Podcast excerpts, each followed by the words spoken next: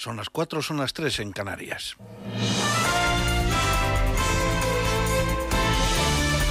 Noticias en Onda Cero.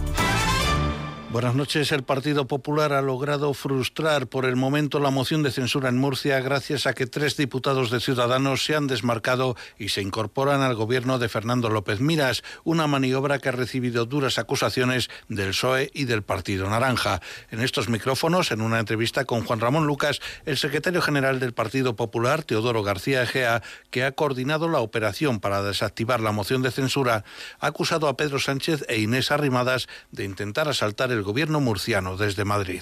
Desde Madrid no se puede gobernar una región. Desde Madrid no se puede meter las manos en la región de Murcia y han demostrado que no conocen esta región, que creen que pueden venir de madrugada a recoger las firmas de sus diputados, llevárselas y entregárselas a Pedro Sánchez. Y por tanto ese desconocimiento ha hecho que tres diputados, en este caso eh, de Ciudadanos, se mantengan firmes en su pacto y haya sido el señor Edmundo, el, la señora Inés Arrimada y el señor Sánchez los que en este caso han intentado entrar en Murcia y no han podido. Isabel Franco, diputada de Ciudadanos en el Parlamento murciano y consejera en el Gobierno regional, ha explicado que firmó la moción por disciplina de partido, aunque nunca ha estado a gusto con esa decisión. Yo firmé el martes una moción por disciplina de partido del partido con el que me presenté a las elecciones, pero a mí no me eligieron para entregar el Gobierno de Murcia a Pedro Sánchez y mucho menos para traicionar a los murcianos y las murcianas por ambiciones personales. Laura Borràs, que se presentó a las elecciones del 14F como candidata de Junts per a la presidencia de la Generalitat, ha sido elegida este pasado viernes presidenta del Parlamento con 64 votos a favor. Borràs se ha comprometido a proteger la Cámara catalana frente a posibles injerencias del Estado. No permiten injerencias dels altres No permitiré injerencias de los poderes ejecutivos ni judiciales, que quede dicho como declaración de intenciones de un Parlamento que queremos que sea fuerte, independiente y libre. Lliure. El presidente norteamericano Joe Biden y el primer ministro irlandés Michael Martin celebrarán un encuentro virtual el 17 de marzo para conmemorar el Día de San Patricio y lo que la Casa Blanca ha denominado como comienzo de una estrecha relación, mientras en el Reino Unido siguen las tensiones con Irlanda del Norte a tenor de las nuevas medidas implantadas en la frontera a consecuencia del Brexit. Corresponsal de Onda Cero en Londres, Celia Maza. En una visita a Irlanda del Norte, Boris Johnson ha recalcado que su decisión para modificar unilateralmente el llamado Protocolo de Irlanda recogido en el acuerdo del Brexit para alargar ahora el periodo de gracia que se había impuesto para determinados controles en los puertos es legal, correcto y necesario. Las nuevas medidas debían aplicarse a partir del 1 de abril, pero el Premier ha decidido no hacerlo hasta octubre. Y en este sentido, la Unión Europea no descarta ahora tomar medidas legales al considerar que se está violando un tratado internacional. Para no poner en peligro la paz en el Ulster, la provincia británica ha quedado ahora alineada con el mercado único y la unión aduanera, pero esto está generando problemas logísticos y grandes tensiones políticas entre los unionistas que nunca vieron con buenos ojos quedar con un estatus diferente al del resto del Reino Unido. Y la Fiscalía de Bolivia ha ordenado la detención de la que se proclamó presidenta interina del país, Yanina Áñez, así como de cinco de sus ministros, como parte del llamado caso Golpe de Estado, en el que se investiga el origen de la violencia surgida tras las presidenciales de 2019, en las que el expresidente Evo Morales fue acusado por la oposición de fraude electoral. Todos ellos han sido acusados de delitos de terrorismo, sedición y conspiración por su posible participación durante las violentas revueltas entre el 1 de septiembre de 2019 y el 31 de diciembre de ese mismo año. Es todo, más noticias dentro de una hora y en ondacero.es. Síguenos por internet en ondacero.es.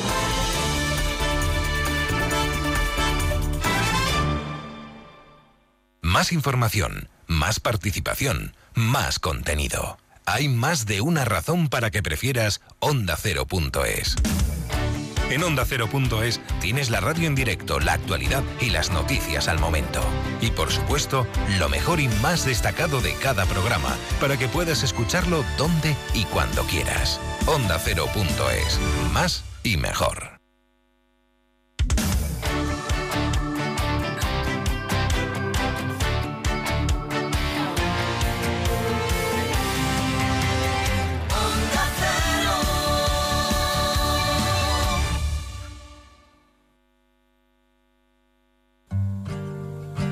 Hace un año empezó todo. Y ellos han sido los que probablemente peor lo han pasado. Porque aquí ya convivimos con la muerte, que no sabemos cuándo, no podemos salir de las habitaciones. Un año en el que te hemos contado sus miedos y sus angustias. No tienes contacto con tu familia por teléfono. Aquí nadie sabe absolutamente nada. Un año de compañía y de afectos confinados. Tenemos un equipo maravilloso. Aparte de trabajar mucho, son muy atentas, muy cariñosas, todo cariño, toda mucha vida. Con todo el dinero del mundo no se paga lo que están haciendo. ¿Cómo ha sido para ellos este tiempo? ¿Qué han pensado? ¿Cómo han convivido con el miedo, con la incertidumbre, con la soledad? ¿Cómo es empezar a recuperar la libertad un año después? Este próximo lunes, desde las 7 de la mañana, programa especial de Más de Uno desde la Residencia de Mayores Villaviciosa de Odón. Volver a salir y dejar lo peor atrás. Más de Uno en Onda Cero, donde Alsina.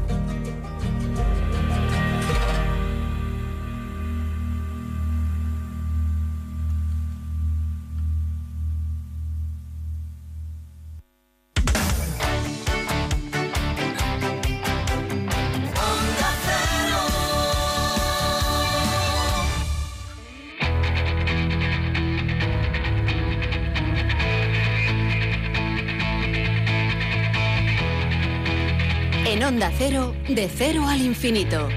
Paco de León.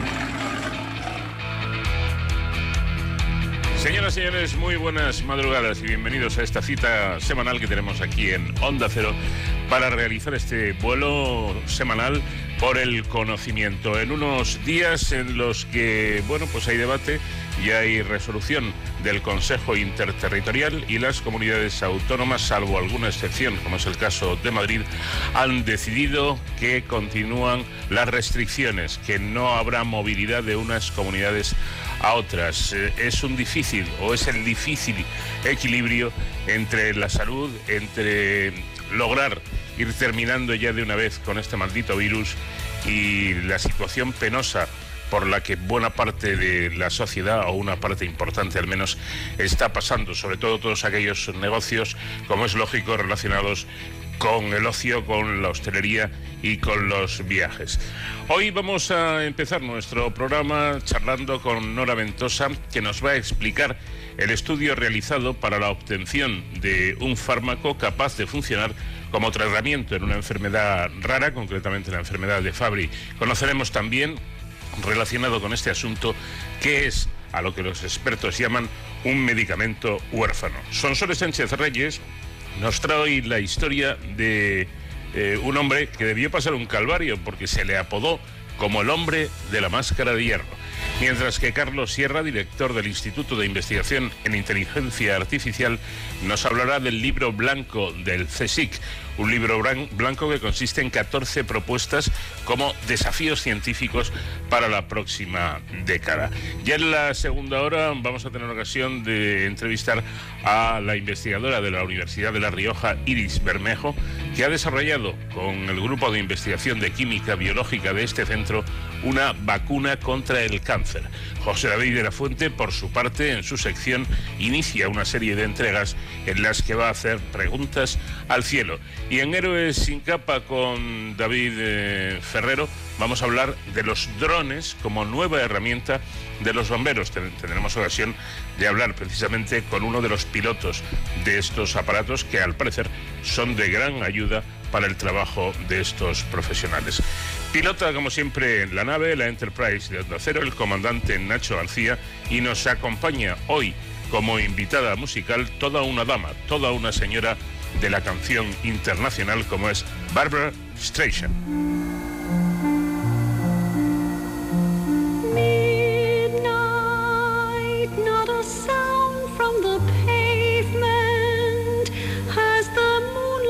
Her memory?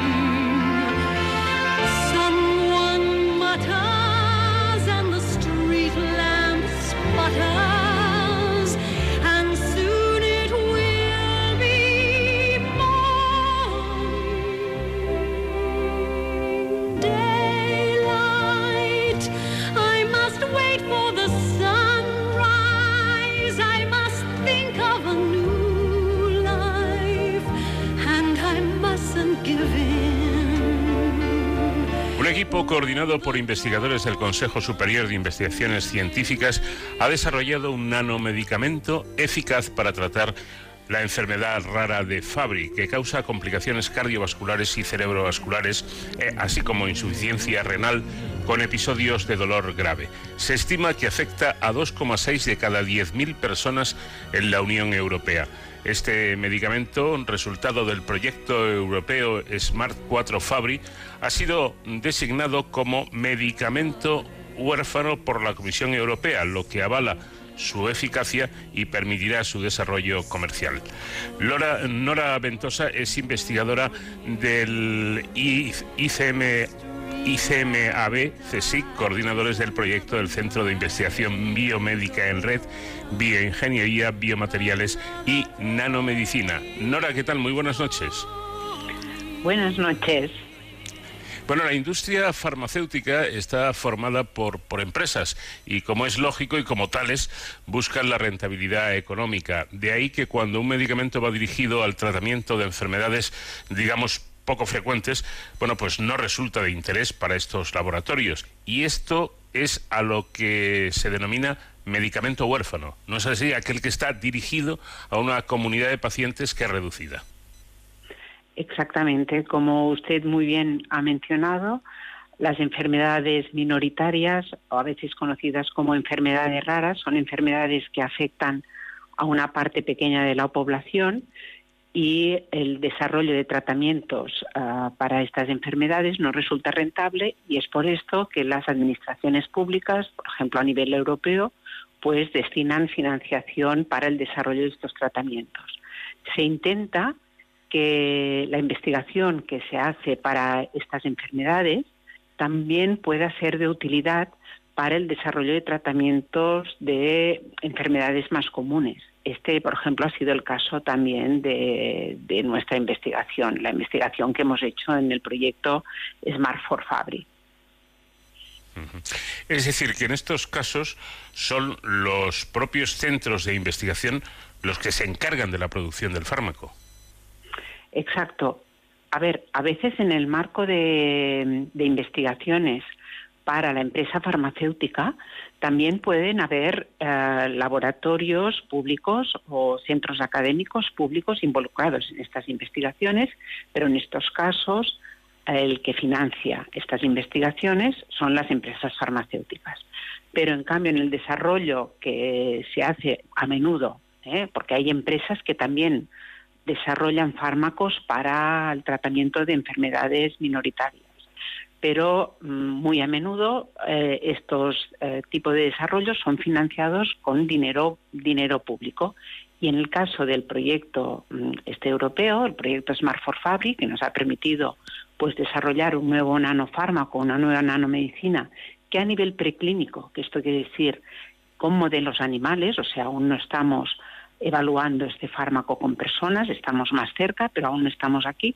Hemos obtenido un medicamento que resulta ser más eficaz que los medicamentos que hay actualmente para el tratamiento de esta enfermedad, que es la enfermedad de Fabry. Y para hacer este desarrollo lo hemos hecho en colaboración con, diferentes centros académicos de diferentes países de Europa, por ejemplo austríacos, también vinculados a la Unión Europea, pero que no están dentro, como por ejemplo Israel, también uh, en Inglaterra y diferentes centros españoles. En este proyecto no solo hemos participado eh, centros académicos, sino que también ha habido la participación de, por ejemplo, empresas. Y esto es importante, porque evidentemente, o sea, las etapas iniciales de lo que es el desarrollo farmacéutico, pues hay muchos ah, grupos de investigación que están realizando actividad. Pero cuando se va progresando en el desarrollo farmacéutico, es decir, cuando ya se llega a fases clínicas, que son las fases en las que se realiza el testado con personas, en estas fases, por ejemplo, se necesita que el medicamento esté fabricado bajo unas condiciones que se llaman Good Manufacturing Practices, que estas condiciones pues solo mm, disponen de este tipo de, de condiciones las empresas y no están en los centros de investigación. O, por ejemplo, todo el seguimiento de los pacientes, de las personas que son voluntarias para hacer estos ensayos clínicos, pues esto evidentemente se realiza desde los hospitales y a veces mm, bajo, digamos, la coordinación de empresas que son especialistas en esta coordinación. Por lo tanto, yo también diría que este proyecto a nivel europeo es un proyecto en el que hay colaboración interdisciplinar en el, en el sentido de que hemos participado grupos de investigación de muy diferentes disciplinas ah, y después es un proyecto de colaboración público-privada que ha sido financiado, esto sí, por la Unión Europea. Las empresas Es que han que- participado, perdón, sí, sí, No, le quería decir que, que, en definitiva, por lo que usted está contando, este proyecto Smart 4 o Smart for, eh, for Fabric Sí, sí, en inglés lo estaría llamamos formado por Smart- un consorcio, ¿no? Exacto, es un consorcio. Nosotros, o sea, bueno, yo he sido la coordinadora de este consorcio. Han habido 10 entidades, 5 entidades públicas y 5 empresas. Y ah, el- los coordinadores ha sido, o sea, hemos sido nosotros, eh, que somos investigadores del Instituto de Ciencia de Materiales, del CSIC, pero a la vez eh, este instituto está vinculado o está adscrito a un centro virtual en red que se llaman CIBER, centros virtuales ah, en biomedicina, nanomedicina y bioingeniería, que es una iniciativa del Instituto de Salud Carlos III, que lo que hace es pone de manera virtual en contacto grupos de investigación de diferentes instituciones españolas que nos dedicamos a una temática. ¿Vale? Entonces, en nuestro caso, por ejemplo, pues somos diferentes grupos de investigación de diferentes instituciones. En nuestro caso somos el CSIC, pero hay gente que es, por ejemplo, del Hospital Valdebrón, en este caso, y otro grupo que es de la Universidad Autónoma de Barcelona, que estamos vinculados a este centro virtual y nos dedicamos al desarrollo de nanomedicinas. Entonces, además de estos grupos vinculados a este centro virtual en red que está organizado por el Instituto de Salud Carlos III, pues además hay otras instituciones en Dinamarca, en Israel, en Austria, en Inglaterra y además también hay empresas. Bueno, interesante desde luego conocer todo todos estos entresijos, ¿no? De, de cómo se llega a, a este logro. ¿Qué es, para situarnos, qué es la enfermedad de Fabry? La enfermedad de Fabry es una enfermedad lisosomal, que se dice, es decir, que los pacientes que, que padecen esta enfermedad les falta una enzima. ¿Y qué es una enzima? Pues es una biomolécula que las personas que no padecemos esta enfermedad, pues la tenemos en nuestro organismo. Y esta biomolécula tiene como función degradar unos lípidos, unas grasas, digamos, que no son deseadas. Entonces, cuando no se tiene esta enzima, pues se producen unos, unas acumulaciones mm, lipídicas que sobre todo afectan al corazón, al riñón, y eh, esto provoca pues muchísimos males a los pacientes y en muchos casos pues bueno pueden tener un- una muerte prematura. Entonces actualmente en el mercado existen dos tratamientos que lo que hacen es suministran a estos pacientes esta enzima que les falta. Pero lo que pasa es que, claro, las personas sanas tienen esta enzima ya en el sitio adecuado. En cambio, cuando los suministramos, por ejemplo, por vía intravenosa, pues esta enzima tiene que viajar desde el sitio donde se inyecta hasta las células o los tejidos que están más dañados. En este viaje, ¿qué pasa? Que la enzima esta se degrada y por lo tanto llega muy mucho menos de lo que inyectamos. Es por esto que en este caso y también en muchas otras enfermedades que se están tratando con biomoléculas es importante proteger esta enzima en este viaje desde el sitio donde se administra hasta el sitio donde tiene que actuar. Y aquí es donde entra lo que se llama la nanotecnología o la nanoformulación, que lo que tiene como objetivo proporcionar como un pequeño vehículo, vehículo, unas pequeñas nanocápsulas, que es lo que hemos hecho, que lo que hacen es mejorar de manera muy significativa la llegada de esta enzima a los órganos afectados, por ejemplo, en nuestro caso, al corazón o al riñón. Y esto es lo que nosotros hemos conseguido. Bueno, pero no solamente se queda en la, en la enfermedad de Fabry, lo cual ya sería algo exitoso, sino que, como nos decía nuestra invitada, eh, también puede servir para otras patologías que pueden, se pueden ver beneficiadas desde este mismo enfoque, eh, posible además gracias a la nanotecnología. Y en este sentido, Nora, eh, es la primera vez que la catalogación de medicamento huérfano se refiere a un medicamento nanoformulado, ¿no?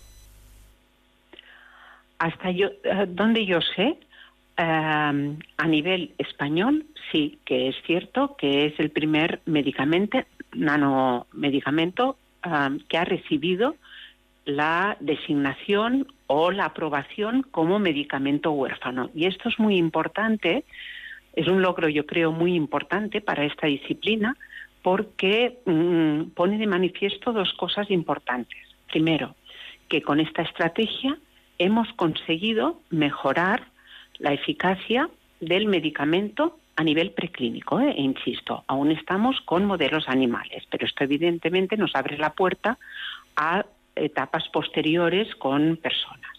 Pero además, eh, esta aprobación también pone de manifiesto que somos capaces, la comunidad científica en colaboración con la comunidad empresarial que ha estado vinculada, de producir este nanomedicamento, esta nanoformulación, con una calidad que es, mm, o sea, que es apropiada para poder avanzar hacia los ensayos clínicos. Esto es extremadamente importante porque evidentemente las agencias regulatorias, como aquí, por ejemplo, es la Agencia Española del Medicamento o a nivel europeo es la Agencia Europea del Medicamento, lo que más les preocupa es la seguridad de los medicamentos. Por lo tanto, siempre, siempre lo que se tiene que demostrar es que lo que se fabrica, se fabrica siempre de la misma manera, siempre tiene la misma calidad y que en ningún momento pueda dañar a las personas, incluso durante los ensayos clínicos. Quiere decir que a lo mejor puede ser que no sea eficaz, y esto sí que ya está aceptado, durante los ensayos clínicos con personas se va a ver, pero lo que sí que la Unión Europea y las agencias regulatorias tienen que comprobar y tienen que estar seguros que esto no va a producir ningún daño a las personas. Entonces, esto de conseguir esta nanoformulación, que es más complejo, digamos, un fármaco nanoformulado, estructuralmente es más complejo que un fármaco, fármaco que se basa solo, que su calidad se basa solo con la estructura molecular. No digo ninguna información más científica, pero esta complejidad, por un lado, nos permite desarrollar tratamientos que sean mejores, y esto es muy bueno, pero a la vez tiene el reto de que tenemos que demostrar de que esto es seguro. Entonces, con esta aprobación, lo que nos está demostrando o nos está reconociendo la Comisión Europea a través de la Agencia Europea del Medicamento es que de momento a nivel preclínico nosotros somos capaces de producir este fármaco de manera segura y de manera reproducible siempre en los mar, en unos márgenes. Bueno, de ahí el hecho eh, de que, como, es lógico, todo, todo esto está muy reglado, exista el Comité de Medicamentos Huérfanos dentro de la Agencia Europea de, de Medicamentos, si no me equivoco. Exactamente, exactamente. O sea, de hecho, el proceso, o sea, para obtener la aprobación por la Comisión Europea, pues es todo un proceso. Entonces, primero hace una evaluación y de hecho pues hay preguntas evidentemente se tiene que preparar toda una documentación, se tiene que para que ellos puedan evaluar si realmente este medicamento pues demuestra una eficacia superior a los fármacos ya existentes ahora de momento a nivel preclínico, ¿vale? También ah, se tiene que demostrar esta, esta robustez en la fabricación para que siempre sea lo mismo y no podamos causar daño a los animales y después, evidentemente, a las personas. Y esto lo hace este comité de evaluación de medicamentos huérfanos, emite un veredicto, emite una opinión que es trasladada a la Agencia Europea del Medicamento y después de aquí a la Comisión Europea y en función de esta, de esta opinión la, ah, la Comisión Europea pues considera si incluye este medicamento en el registro de medicamentos huérfanos de la, de la Comisión Europea. Entonces nosotros estamos muy contentos porque hemos superado este proceso y ah, este medicamento ha sido registrado en este registro a nivel europeo. Bueno, pues muy interesante y esperemos que sea una ayuda eficaz contra una de las muchas enfermedades raras que, existen, en este, en este caso la llamada enfermedad de Fabry. Nora Ventosa, investigadora del CSIC, muchísimas gracias por habernos atendido y enhorabuena por este logro. Muchas gracias a ustedes.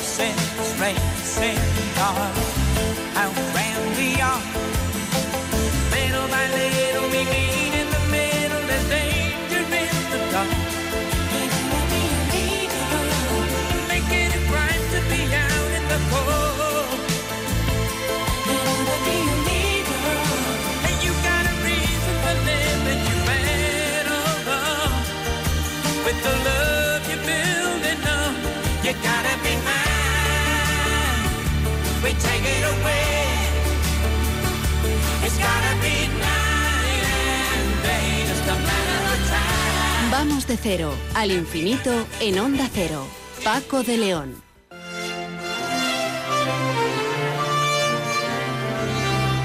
Hay misterios que el paso del tiempo no ha sido capaz de desvelar y uno de estos es el que nos recuerda hoy en nuestros paseos por la historia Sonsoles Sánchez Reyes. Sonsoles, ¿qué tal? Buenas noches. Buenas noches, Paco. Bueno, se trata de un hombre que mantuvo su cara siempre oculta. Vayamos, si te parece, ya con la historia. Probablemente todo el mundo haya oído hablar del hombre de la máscara de hierro. quizá a través de las novelas de Alejandro Dumas, de la película que protagonizó en 1998 Leonardo DiCaprio o de la serie de televisión Versalles. La cultura popular ha perpetuado la historia del mítico preso de Luis XIV de Francia, ocultado durante décadas en diferentes cárceles, del que hasta hoy nadie ha logrado descubrir su identidad. Cada ciertos años algún historiador afirma haber descubierto el misterio y aporta una explicación diferente, pero sin lograr convencer de forma concluyente a la opinión pública. La primera noticia sobre la existencia de este personaje la dio François-Marie Arouet, conocido como Voltaire, uno de los principales representantes de la Ilustración. A la muerte de Luis XIV en 1715, el duque de Orleans asumió la regencia y Voltaire escribió una sátira contra él y su hija, la duquesa de Berry, por la que fue al penal de la Bastilla en 1717. Allí algunos presos le hablaron de otro reo muerto en 1703. Como explicó en su obra El siglo de Luis XIV, se recluyó con el máximo secreto en el castillo de la isla de Santa Margarita a un prisionero desconocido, de estatura elevada, joven y de la más bella y fina presencia. Durante el traslado el preso llevaba puesta una máscara con una mentonera que tenía resortes de acero que le permitían comer con la máscara puesta. Se le alojó espléndidamente y no se le negaba nada. Destacaba que al prisionero le gustaban la ropa de fineza y los encajes y que sabía tocar la guitarra. Voltaire sugirió la extendida teoría de que era el hermano gemelo de Luis XIV, encerrado para evitar que disputase el trono a su hermano. Si, como sugiere Voltaire, el preso murió aproximadamente a los 60 años, tendría una edad semejante a la de Luis XIV, que nació en 1638 y falleció en 1715. Alejandro Dumas difundió la teoría de Voltaire en su novela de 1847 El conde de Braguilon, en la que los tres mosqueteros sustituyen a un hermano gemelo por otro, restituyendo en el trono de Francia al que reinaría como Luis XIV. Ese gemelo, nacido ocho horas después que Luis XIV en 1638, era un obstáculo para el rey. Según Dumas, el niño, hijo de Luis eh, XIII y Ana de Austria, fue ocultado el resto de su vida con una máscara de hierro en el rostro para que nadie pudiera reconocerlo. Aunque en el siglo XVII, en un hipotético parto de Ana de Austria de dos gemelos con tantas horas de diferencia entre ambos, las eh, probabilidades de supervivencia del segundo gemelo habrían sido escasas. En las memorias de Monsieur d'Artagnan, publicadas en 1700, 144 años antes de que Alejandro Dumas escribiera Los Tres Mosqueteros, Gatien de Courtil de Sandra, soldado y biógrafo de d'Artagnan, que estuvo cautivo en la Bastilla con él, alude por primera vez a Porthos, Athos y Aramis.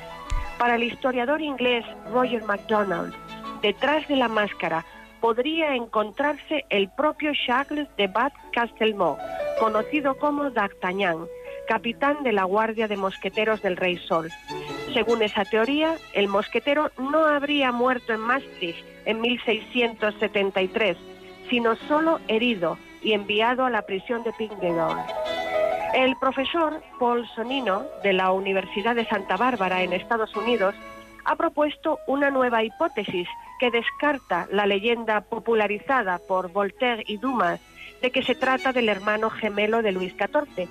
Afirma que el nombre del prisionero era Eustache Toyer, que solo de vez en cuando llevaba máscara y de terciopelo, no de hierro.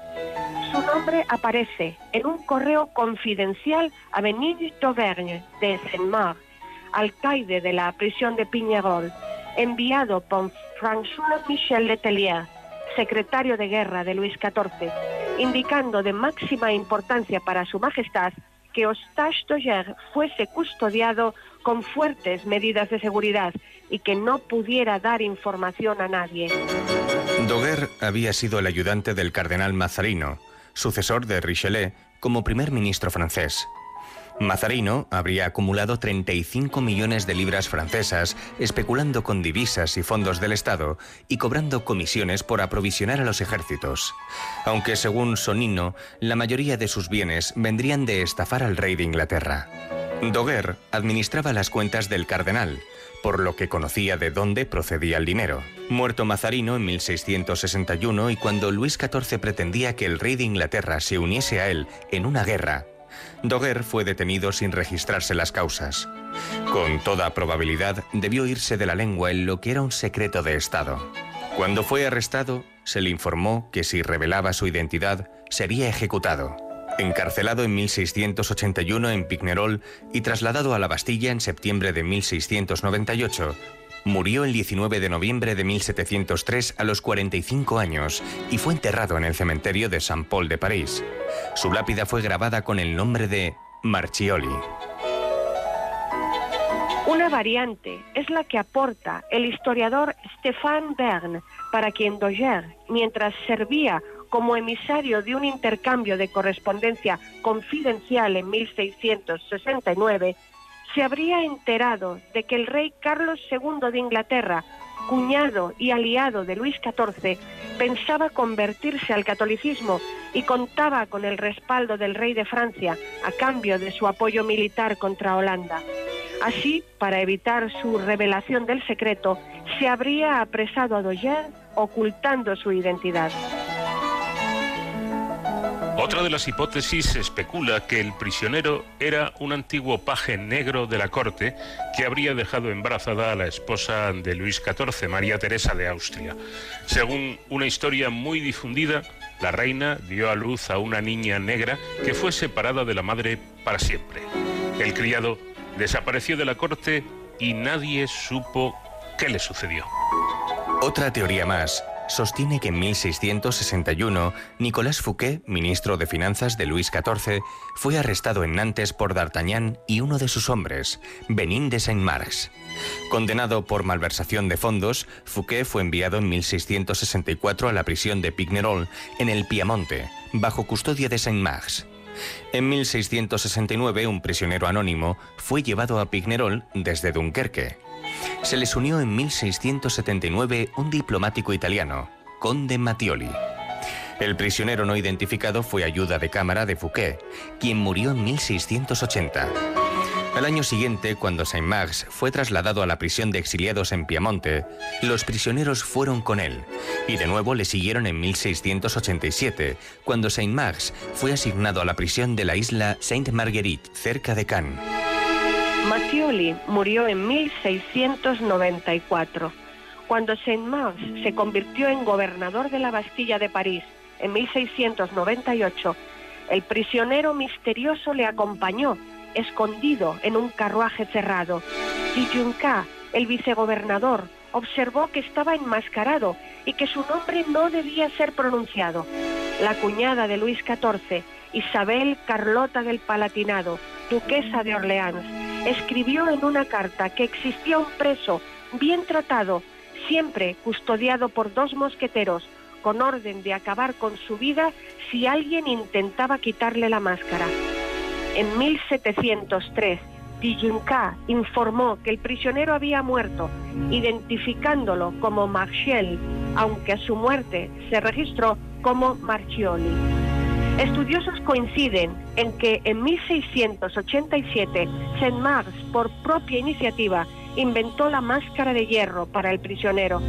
Documentos descubiertos en 2015 revelan que el carcelero se quedó con los fondos pagados por Luis XIV para el mantenimiento del prisionero, mientras su celda solo contenía una estera para dormir. Saint-Mars ansiaba gloria y dinero. Creó el enigma de la máscara de hierro para convertirse en el importante depositario del secreto del rey. Décadas después, el ayudante de cámara del rey Luis XV, Laborde, suplicó a su señor que le revelase el nombre del prisionero, y este respondió: Su detención no le perjudica más que a él y ha evitado grandes desdichas. Tú no puedes saberlo. Ya en el siglo XIX, el propio rey Luis Felipe de Orleans lamentaba que nadie había querido revelarle el secreto. Por otro lado, Napoleón Bonaparte, que gobernaba Francia desde el 18 Brumario como cónsul vitalicio, aspiraba a convertirse en emperador. Así se ideó el episodio de que la reina Ana de Austria, esposa de Luis XIII, habría tenido un hijo con el cardenal Mazarino. Muerto el monarca, la reina y el cardenal confinaron al legítimo hijo de Luis XIII en la cárcel de la isla de Santa Margarita con una máscara de hierro, poniendo en el trono al bastardo. Tiempo después, el cautivo vio relajada su condena. Contrajo matrimonio y nació un hijo, el auténtico nieto de Luis XIV, trasladado a Córcega, donde creció y adoptó el nombre de Buonaparte, una estirpe regia de la cual descendería al cabo de un siglo Napoleón. El general obtendría la legitimidad dinástica como descendiente del verdadero Luis XIV. Una trama mucho más novelesca e interesante que histórica. La leyenda del hombre de la máscara de hierro lleva tres siglos circulando en Francia y por toda Europa. Diferentes hipótesis sobre su identidad siguen sucediéndose hasta hoy, tan variadas como pintorescas, e incluyen miembros de la familia real, un niño de 12 años que habría golpeado al heredero del trono, el dramaturgo Molière, encerrado por atacar a los religiosos en el Tartuffe, James de la Cloche, hijo ilegítimo de Carlos II de Inglaterra, entre muchos otros. Lo único cierto es que a día de hoy la pregunta sigue en el aire. ¿Quién era el hombre de la máscara de hierro? Pues con esa pregunta y con ese misterio aún sin resolver nos quedamos. ¿Quién era en realidad el hombre de la máscara de hierro? Historias y paseos por la historia que nos eh, damos cada semana con Sonsoles Sánchez Reyes. Gracias como siempre y en siete días aquí estaremos de nuevo. Aquí estaré yo también. Muchas gracias. Un abrazo. De cero al infinito.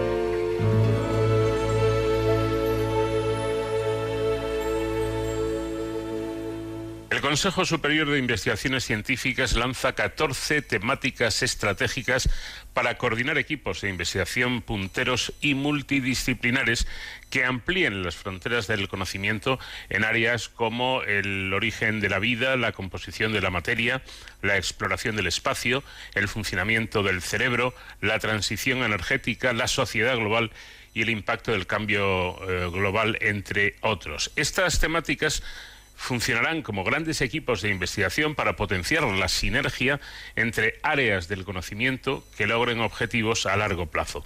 Los contenidos de las 14 temáticas se reúnen en el libro blanco Desafíos Científicos CSIC 2030. Las nuevas temáticas estratégicas han sido impulsadas desde la Vicepresidencia de Investigación Científica y Técnica del CSIC con la comisión o con la colaboración, mejor dicho, de las comisiones de áreas globales. Carlos Sierra es director del Instituto de Investigación eh, y eh, precisamente nuestro invitado eh, de investigación en inteligencia artificial y coordinación y coordinador de una de las temáticas referidas a inteligencia artificial, robótica y ciencia de datos. Carlos, ¿qué tal? Buenas noches. ¿Qué tal? Buenas noches, ¿cómo estamos? Bueno, ¿cuál es la, cuál es la eh, intención del Consejo con este libro blanco? Bueno, la verdad es que desde el- los científicos del Consejo hemos recibido con, con, bueno, con mucho interés esta iniciativa que de alguna manera establece una planificación a, a medio plazo, en la próxima década. El Consejo nos pidió que nos organizáramos ah, y que comenzáramos a discutir entre nosotros cuáles debían ser los retos dentro de cada una de estas eh, 14 áreas. Y así lo hicimos. En el caso nuestro de inteligencia artificial hicimos un par de reuniones físicas cuando se podían hacer y establecimos ocho grupos de trabajo que empezaron a perfilar estas, estos retos, digamos, y la manera de eh, llegar a, a conseguir pues doblegarlos o encontrar soluciones a los mismos, ¿no? Y esto es lo que se ha hecho con las 14 temáticas. Supongo que recoger el, el trabajo de más de 1.100 investigadores pertenecientes a 112 centros del, del CSIC, eh, bueno, no, debe ser precisamente una tarea fácil, ¿no? No, no lo, no lo ha sido. Pero bueno, las tecnologías nos han ayudado mucho, aparte de estas reuniones físicas en las que sentamos un poco las bases de, de las diferentes de los diferentes retos, como decía, pues bueno, hemos trabajado de manera colaborativa, se han creado estos grupos de trabajo que han ido redactando los diferentes capítulos de nuestro libro blanco, el número 11, en inteligencia artificial, y bueno, lo que hemos hecho es eh, trabajar, como decía, de forma totalmente colaborativa. Más de, en el caso nuestro, de 200 investigadores, de unos 30 grupos de investigación a lo largo de, muchos centros del CSIC. Por lo tanto, yo pienso que ha si- ha sido, bueno, con reuniones telemáticas, a través de esta cooperación en la escritura de los libros, pues hemos hecho en un tiempo bastante razonable, durante sobre todo primavera, verano del año pasado, pues la confección de cada capítulo. Eh, curiosidad personal, simplemente. ¿Por qué 2030 se toma como año de referencia en, eh, bueno, en este tema y en tantas otras cosas? Pues la verdad es que es una, es una buena pregunta. Ah, no lo sé. Yo en el caso nuestro de inteligencia artificial es lo que la República Popular China, digamos, de- marcó como meta, ¿no? Es decir, nos vamos a convertir en la primera potencia mundial en inteligencia artificial en el 2030. ¿Por qué lo ha hecho? Yo supongo porque es una década, porque, bueno, de alguna manera quedan números redondos. La planificación del CSIC, del CSIC normalmente se hace a cinco años vista. Esto implica, pues, ir más del corto al medio plazo. Eh, No lo sé, no soy yo quien pueda responderlo, pero bueno, queda bonito el- tenerlo redondeado en 30, ¿no? Bueno, yo creo que merece la pena señalar eh, una por una las 14 temáticas que son las siguientes. Sociedad global sostenible, origen de la vida, genoma y epigenética, biomedicina y salud, cerebro, mente y comportamiento, producción primaria sostenible, cambio global, energía eficiente, limpia y segura, entender los componentes básicos del universo, información compleja y digital, inteligencia artificial, robótica y ciencia de datos, espacio, colonización y exploración, océano y tierra dinámica. ¿Cuál ha sido, Carlos, el criterio para la elección de, de estos temas? Pues la verdad es que yo pienso que ha sido una combinación, esto se hizo desde la vicepresidencia de Ciencia y Tecnología, ha sido una combinación de, de retos que se han ido marcando, por ejemplo, por las eh, Naciones Unidas, los retos sostenibles, por iniciativas a nivel internacional, iniciativas europeas. Esto yo creo que dio un poco la, la pista a la vicepresidencia de cuáles eran los temas más relevantes. Inicialmente eran 11, pero luego surgieron tres más desde los propios institutos que dijeron hay estos temas, que son el 12, 13 y 14, que requerirían también de una atención especial. Entonces se ha hecho una especie de diálogo entre los investigadores y la vicepresidencia para perfilar estos 14 temas. Mm, Yo pienso que no ha quedado nada en el tintero, los, los temas que han surgido se han recogido todos y dentro de cada uno de los temas pues se ha trabajado en darles la riqueza que requiere cada uno de ellos. ¿no? Por ejemplo, hablabas de energía.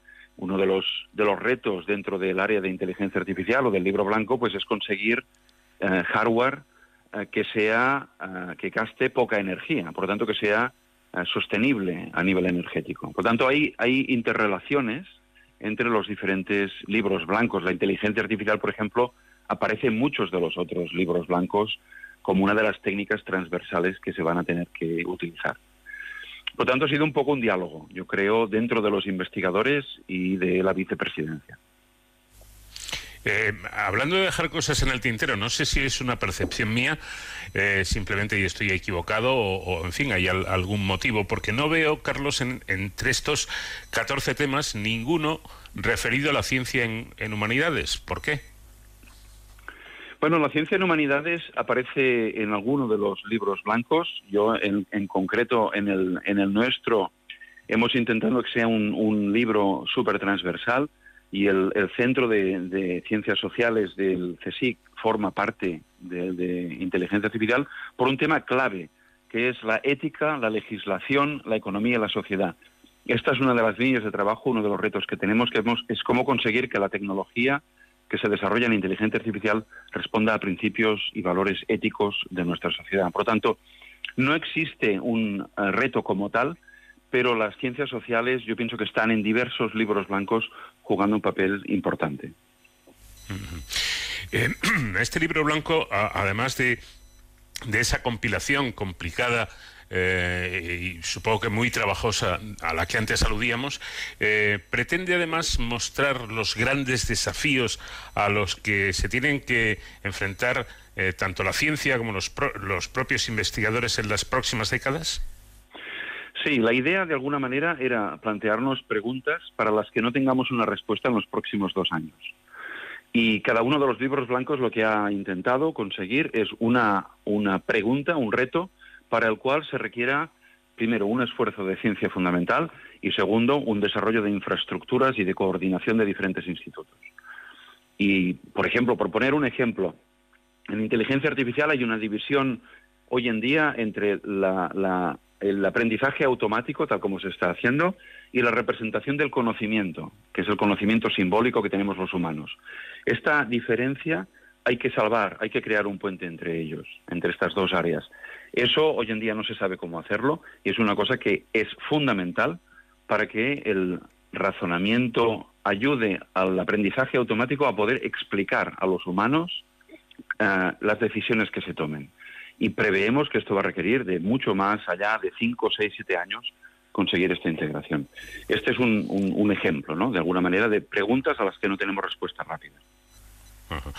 Bueno, a mí todos los temas me parecen de un altísimo interés, pero eh, me voy a atrever a destacar dos. Por un, por un lado sería ampliar, como hemos dicho, los conocimientos sobre cómo funciona el cerebro y por otro el amplio campio- eh, campo perdón, de la inteligencia artificial que precisamente es, eh, es el suyo. Eh, Carlos, entre ambos asuntos, ¿habría o cabe la posibilidad de que haya una relación directa?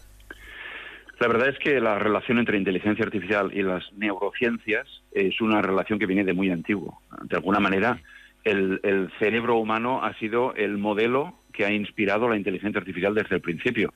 Uno cuando hace ciencia y cuando hace tecnología busca modelos en el mundo real, ¿no? ¿Y qué modelos tenemos de inteligencia? Pues el de los humanos o el de los primates, es decir, de los animales, de los mamíferos de, de más evolucionados, ¿no? Por lo tanto, esta relación ha existido siempre y de hecho ha inspirado las neurociencias, el estudio del cerebro ha inspirado mecanismos de aprendizaje automático. Por ejemplo, las redes neuronales que existen en inteligencia artificial tienen una inspiración histórica en cómo las neuronas funcionan. Es una visión muy simplificada de una neurona, pero eh, sirvió de inspiración para la creación de este modelo computacional.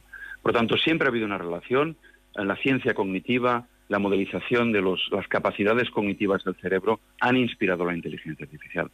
Pensemos que las áreas de la inteligencia artificial se podrían ah, explicar dentro de un, de un curso de, de psicología, de alguna manera, ¿no? Es el razonamiento, la memoria, el aprendizaje, la visión artificial, el lenguaje natural, son las capacidades cognitivas que tenemos los humanos las que, de alguna manera, inspiran las diferentes tecnologías en inteligencia artificial. Bueno, y una última pregunta, jugando, entre comillas, un poco a ser adivinos. Eh, dicen que en los últimos, pues no sé, 25, tal vez 50 años, se ha avanzado en, en ciencia, en investigación, más que en el resto de, la historia de la humanidad. ¿Esto significa, Carlos, que en los próximos 25 o 50 años se va a seguir eh, avanzando de, manera tan vertiginosa o- o llega un momento en que hay que frenar un poco? Yo pienso que va a continuar el crecimiento exponencial. No hay ninguna evidencia de que esto se vaya a detener.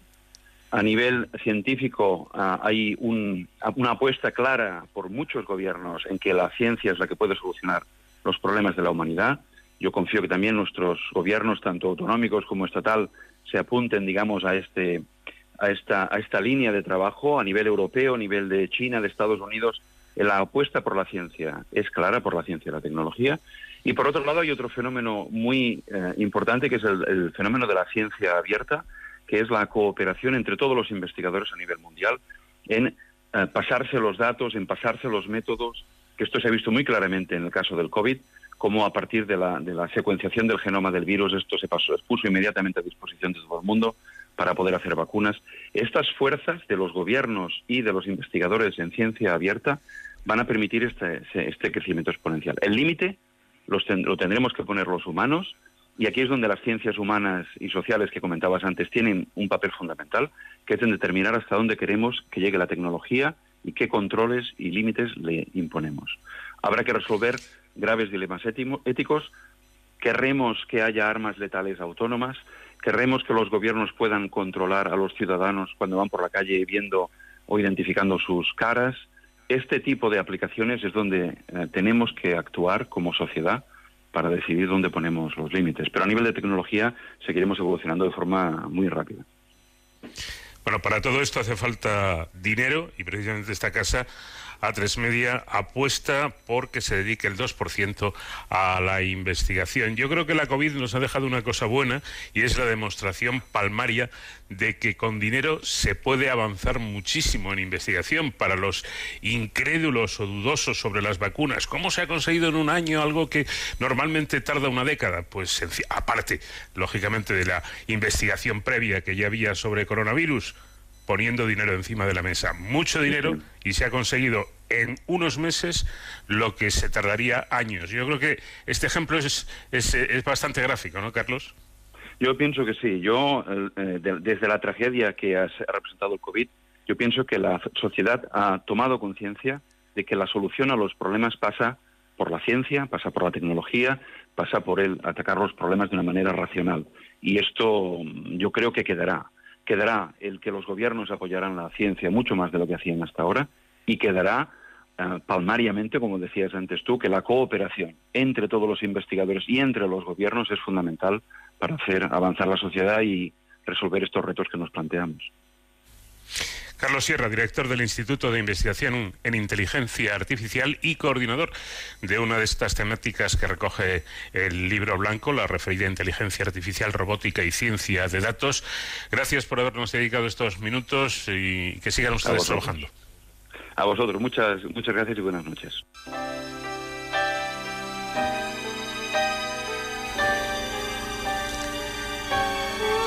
Cumplimos ya nuestra primera hora de programa. Vamos en busca de las noticias nacionales e internacionales, servicios informativos de Onda Cero y continuamos. It's raining, it's pouring. My love life is boring me to tears. After all these years, no sunshine, no moonlight,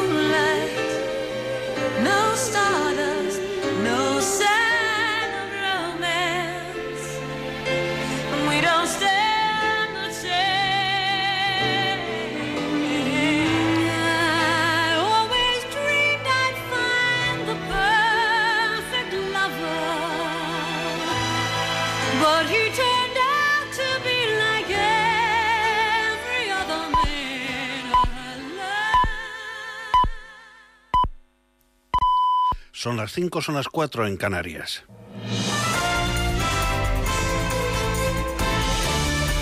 Noticias en Onda Cero. Buenas noches. La negativa de tres diputados de Ciudadanos a sumarse a la moción de censura que habían pactado con el PSOE y que en un principio firmaron los seis parlamentarios da la puntilla a la estrategia de Inés Arrimadas que de una atacada pierde el control de dos comunidades, Murcia y Madrid. En declaraciones a la brújula de Onda Cero, el secretario de organización del Partido Popular, Teodoro García Egea, ha dicho que socialistas y ciudadanos han actuado desde el desconocimiento y a la desesperada hemos visto un intento desesperado por parte del Partido Socialista de llamar a la puerta de Vox para que apoyen a una candidata en una suerte de coalición tutti frutti en el que existe Podemos, socialistas, Vox, ex-Vox, es decir, el poder a cualquier precio. Y esta gente son las que nos van a dar a nosotros eh, lecciones de limpieza. Yo creo que lo que ha demostrado esta moción es que PSOE Ciudadanos no conocen a la región de Murcia y yo creo que en estos días ya nos han ido conociendo. En Ciudadanos, a la vista de lo ocurrido, la dirección ha convocado una reunión de urgencia de este órgano el próximo lunes. Su portavoz adjunto en el Congreso, Edmundo Val, ha acusado al Partido Popular de ser un partido mafioso y corrupto y ha detallado las anomalías que a su juicio ha cometido el gobierno murciano. Adjudicar contratos de forma fraudulenta es corrupción. Acosar a los denunciantes de corrupción es corrupción. Vacunarse sin seguir el orden, robar vacunas es corrupción. Ocultar la corrupción es corrupción. Y comprar voluntades, comprar silencio para que no se conozca la corrupción, también es corrupción. La nueva presidenta del Parlamento de Cataluña, Laura Borràs, ha apuntado que su propósito es que el Parlamento preserve los derechos de todos los diputados y se oponga al recorte de libertad de sus miembros. Además, ha abogado porque la legislatura marque un punto de inflexión en el avance hacia la independencia de Cataluña. Así lo indicaba ayer Borràs durante su primera intervención como presidenta del Parlamento. Onda Cero Barcelona, Laura Pons. La Cámara Catalana la presidirá Laura Burras, la tercera mujer que preside el Parlamento después de Núria de Gispert y Carme Forcadell, y la mesa del Parlamento tendrá mayoría independentista, con presencia de la CUP por primera vez. La de hoy ha sido una sesión en la que Laura Burras ha garantizado que en el Parlamento se podrá hablar de todo, también de la monarquía, el referéndum y la autodeterminación. Además, Burras ha prometido que recuperará la dignidad de la Cámara catalana. La esencia de la democracia La esencia de la democracia es que la palabra en el Parlamento tiene que ser libre. En el Parlamento se tiene que poder hablar de todo. de parlar absolutament de tot. Un discurso en el que no se ha referido al republicano y expresidente del Parlamento, Roger Torrent, y esto ha enfadado a los futuros socios. Es Marta Vilalta, portavoz. Nosaltres el que fem és respectar el discurs de la presidenta. Nosotros respetamos el discurso de la presidenta Laura Burras, evidentemente, pero lo que hacemos al mismo tiempo es reivindicar la presidencia del señor Roger Torrent y también la de Carme Forcadell, porque la dignidad no se ha ido nunca de este Parlamento. Perquè la dignitat no ha marxat mai d'aquest Parlament. A quienes tampoco les ha gustado el discurso es a PP y Ciudadanos, quienes consideran de nuevo que el independentismo se olvida de la mitad de los catalanes.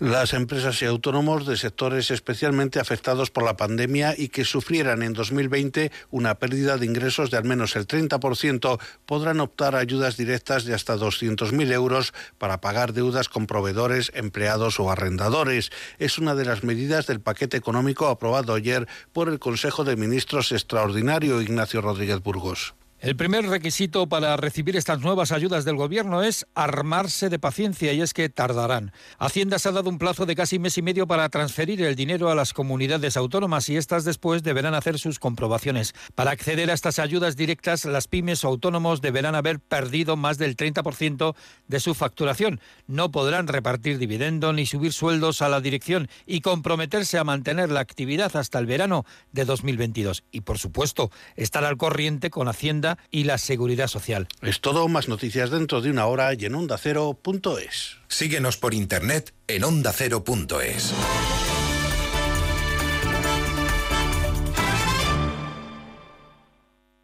Smartphone, tablet, PC, ¿tienes más de un dispositivo? Sea cual sea, Onda Cero va siempre contigo. Descárgate la app en tu tablet o smartphone. Suscríbete a tu programa preferido a través del podcast. Escucha la radio en directo en tu PC, desde cualquier lugar del mundo. OndaCero.es. Más y mejor.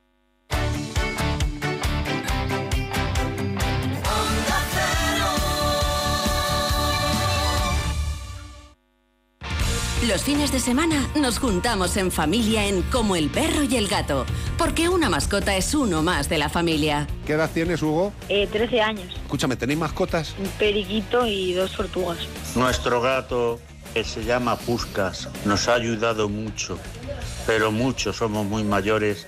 Viva mi gato y viva todos los perrunos, gatunos. Una se llama Cora, el otro Susto, Pulgui y el otro es Ticonín. Cuatro chihuahuas. ¿Cuatro chihuahuas? Ándale, güey. Como el perro y el gato, un programa para todos. Entretenido, interesante, divertido, para aprender, consultar y sobre todo pasar un buen rato. Sábados a las 3 de la tarde, domingos a las 2 y media y cuando quieras, en la app y en la web de Onda Cero. Patrocinado por Menforsan, los especialistas en cuidados, higiene y cosmética natural para las mascotas. Te mereces esta radio. Onda Cero, tu radio. Este sábado ponemos en juego la liga en Radio Estadio. ¿Será capaz el Atlético de Madrid de mantener su ventaja? ¿Reducirá su desventaja el Real Madrid? Getafe Atlético de Madrid y Real Madrid Elche. Además, todo lo que ocurra en los partidos a la vez Cádiz y Osasuna Valladolid y en los encuentros de Segunda División. Este sábado, desde las tres y media de la tarde, emoción, análisis y buen humor en Radio Estadio, con Antonio Esteba y Javier Ruiz Taboada. Hay que asegurar el penalti. Necesitas ese gol como sea, pues tienes que tirarlo así. Ni Panenka ni su madre de donde sea. ¿Eh? Te mereces esta radio. Onda Cero, tu radio.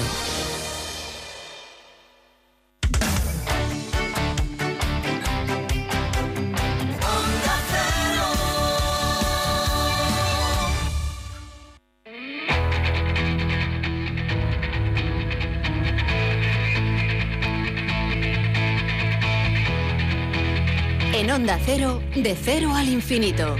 Paco de León. En esta segunda hora de nuestro programa vamos a empezar hablando con la investigadora de la Universidad de La Rioja, Iris Bermejo, que ha desarrollado junto con el grupo de investigación de química biológica de este centro una vacuna contra el cáncer. El profesor de la Fuente, José David de la Fuente, inicia hoy una serie de entregas haciendo preguntas al cielo y en Héroes sin capa vamos a tener la oportunidad de hablar con un bombero que es además piloto de drones. Estos aparatos se han convertido en una nueva y muy eficaz herramienta para estos profesionales. Y todo ello en este viaje por el conocimiento acompañados de nuestra invitada musical, que hoy, ya saben, es la gran Barbara Streisand.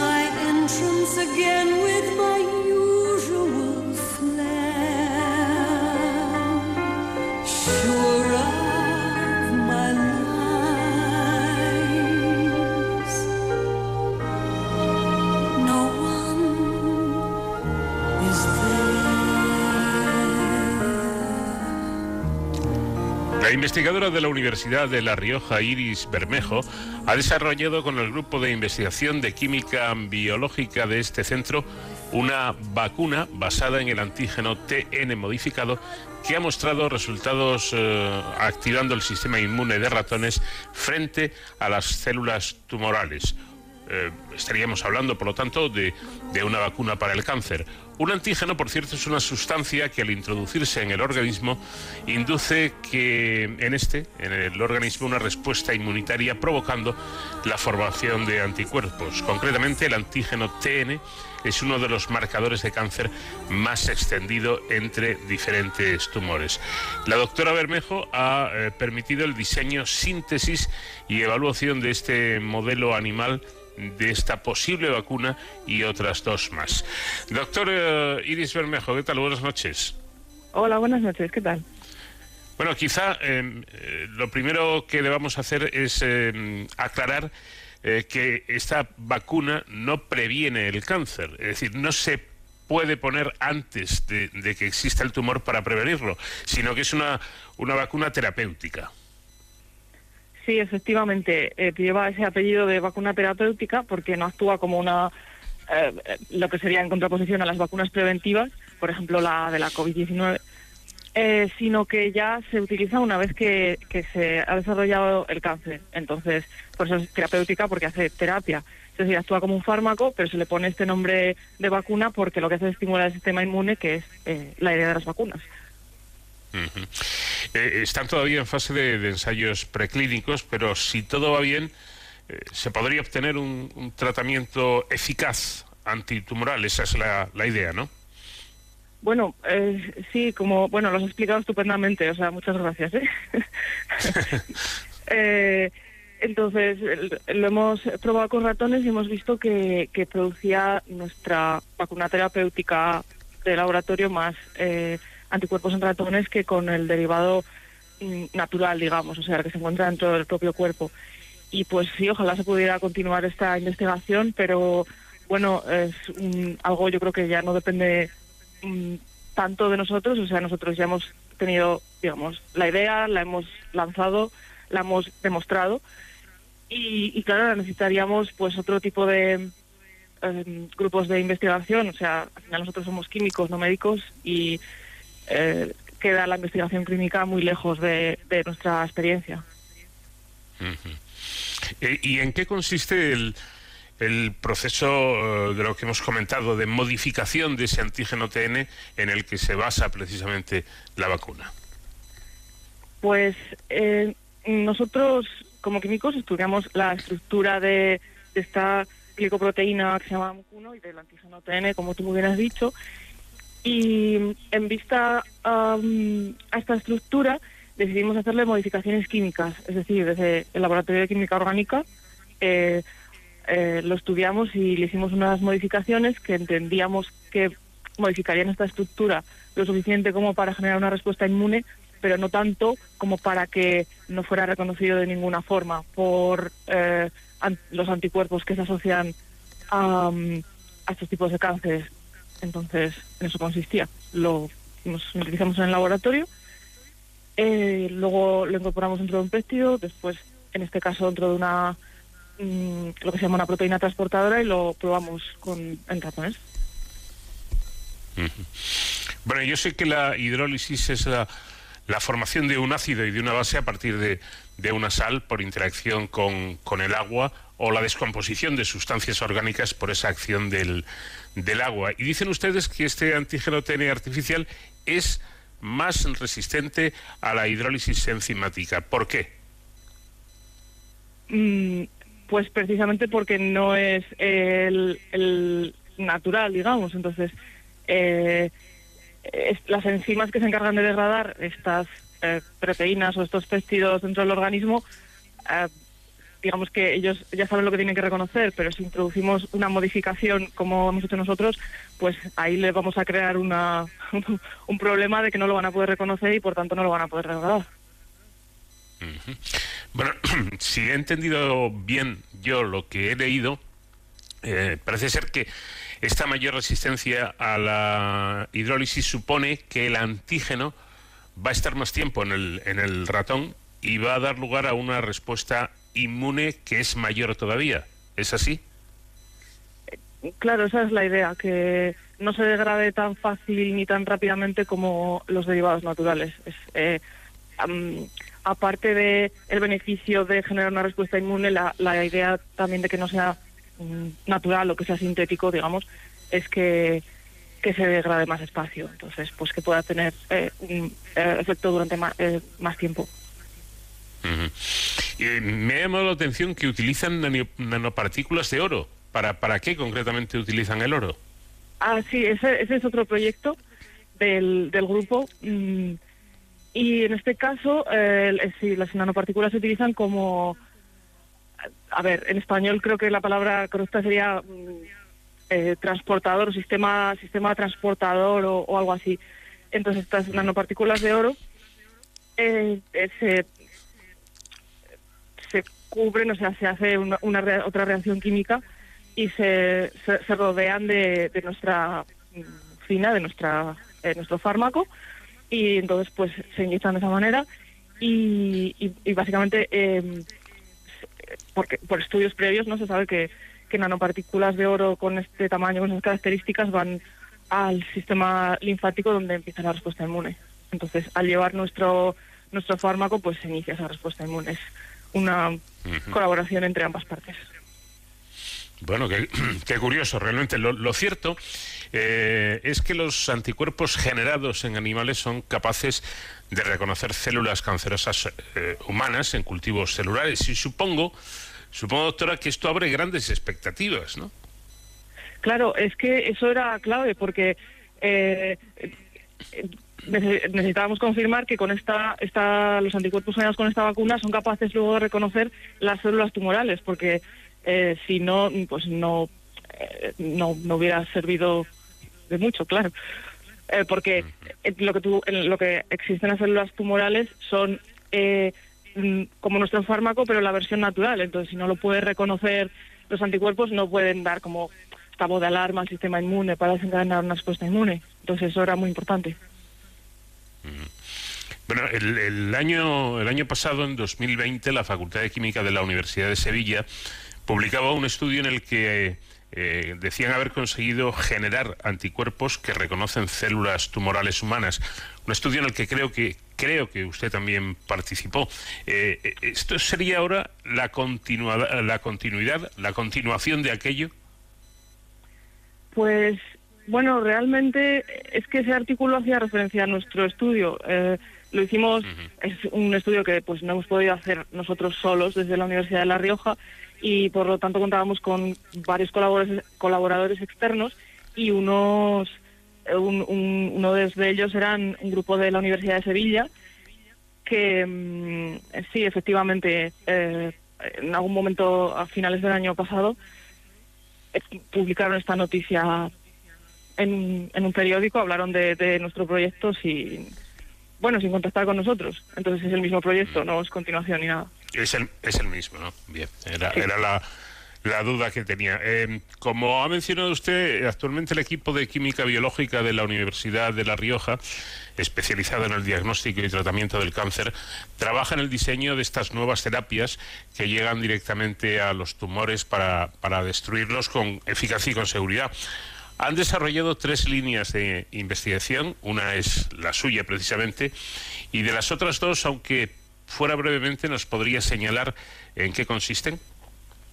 Sí, pues eh, otra de estas líneas es, mm, en, lugar de hacer vacunas, lo que se dedica es al desarrollo de biosensores, que es una cosa que empecé yo un poquito con mi tesis, ya lo, lo está, lo ha continuado con esta línea una compañera mía que se llama Alicia Sin, en su, en su tesis doctoral, y consiste, es una idea similar, o sea, estudiar la estructura de estas glicoproteínas para poder modificarla, pero en vez de aplicarlo en vacunas, se aplicaría em, en la detección de, de, de, anticuerpos en, en suero de pacientes. Entonces, eh, al modificarlos se conseguiría que los reconozcan mejor, es decir, que sean más afines, que presenten mayor afinidad es en la jerga científica, con lo cual sería necesaria una menor concentración de anticuerpos en suero de pacientes para detectar el cáncer y entonces se podría detectar en unas etapas más tempranas. Y otra de las líneas que también la comenzó hace mm, unos pocos años el grupo, em, eh, bueno, en este caso eh, la comenzó con, con una compañera amiga mía que se llama la ahora doctora Genti Ferrati y lo ha continuado también otra compañera ahora mismo. eh, se dedican a eh, liberación, no sé si existe la palabra, de, em, de fármacos en el lugar del tumor. Eh, entonces, eh, ellos trabajan eh, con, la- su idea es pre- preparar unos linkers o enlaces químicos que se rompan eh, solamente en el entorno del, tumor, que por, se ha visto que es, que es más ácido de, lo que correspondería, y entonces estos linkers hacen de unión entre un anticuerpo que va al tumor y un, un- un fármaco que al ser liberado en, en ese entorno, eh, pues eh, atacaría al tumor o tendría algún efecto sobre él. Sí, está usted, está usted ahora mismo becada, trabajando como investigadora postdoctoral en la Universidad de Viena con, con un contrato, con una beca de, de esas prestigiosas becas Marie Curie. ¿Cómo, cómo es el, trabajo allí en Viena? Pues, pues yo estoy, estoy muy contenta, la verdad, porque yo vengo de un entorno de química orgánica bastante, o sea, pura, eh, y, y lo que buscaba era moverme un poquito más a temas biológicos, es decir, todo lo que yo había visto que había hecho durante mi tesis, que luego tenía que contactar con este colaborador para que hiciera esta cosa o para que lo probara, por ejemplo, en ratones o así.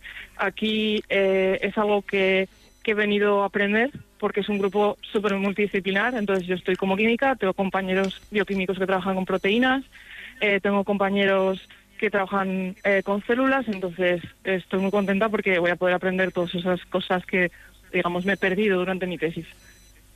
Ujú. Bueno, y para terminar, mm, alguien me, me ha dicho que en unos días va a venir a Madrid, concretamente a Getafe, donde le van a hacer entrega de, un premio como mujer científica. Cuéntenos un poquito más. Ah, Sí, pues eh, desde la Concejalía de Feminismos del Ayuntamiento de Getafe me han, me han dado un premio, eh, eh, premio 8 de marzo, que para mí ha sido pues una total sorpresa y me ha hecho mucha ilusión este, bueno, este reconocimiento, porque no sé, yo eh, quiero decir, yo simplemente intento hacer bien mi trabajo, o sea, no busco un premio ni, ni nada. Y bueno, lamentablemente ya he hablado con ellos, no voy a poder ir por, por las condiciones sanitarias actuales. Pero, pero bueno, sí, pues yo estoy muy agradecida desde luego por este, este reconocimiento que, que, bueno, que obviamente no es solamente hacia mi trabajo, sino al de todo el grupo y al de mis compañeros y mis directores de tesis y, y vamos, muy contenta. Bueno, pues enhorabuena en cualquier caso por ese premio y por, por el trabajo que, que usted y todo el equipo de la Universidad de La Rioja llevan a cabo. Iris Bermejo, muchísimas gracias por habernos atendido y un saludo muy cordial. Bueno, muchas gracias a vosotros. Hasta luego.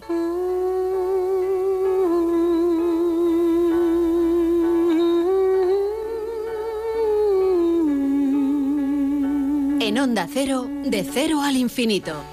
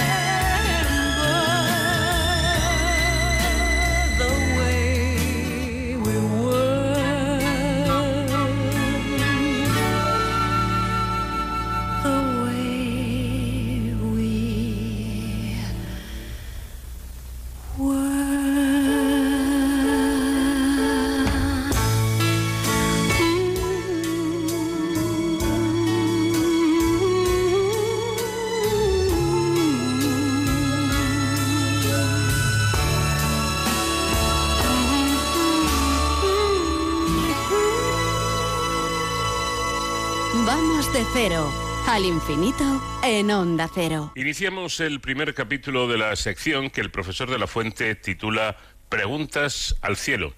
Este es el nombre precisamente de la sonda china que en estos momentos orbita alrededor de Marte hasta que en mayo se deposite sobre la superficie, eh, si supera, eso sí, los llamados siete minutos de terror que dura el llamado amartizaje. Eh, aunque algunos medios han utilizado este mes de febrero la palabra aterrizaje sobre Marte, es más correcto emplear amartizaje, término incluido ya en 2014 en la vigésima tercera edición del Diccionario de la Lengua Española. Del mismo modo que nos sorprende que alguien hable ya de aterrizaje sobre la Luna, tampoco es lo más correcto desde mi punto de vista decir aterrizaje en Marte.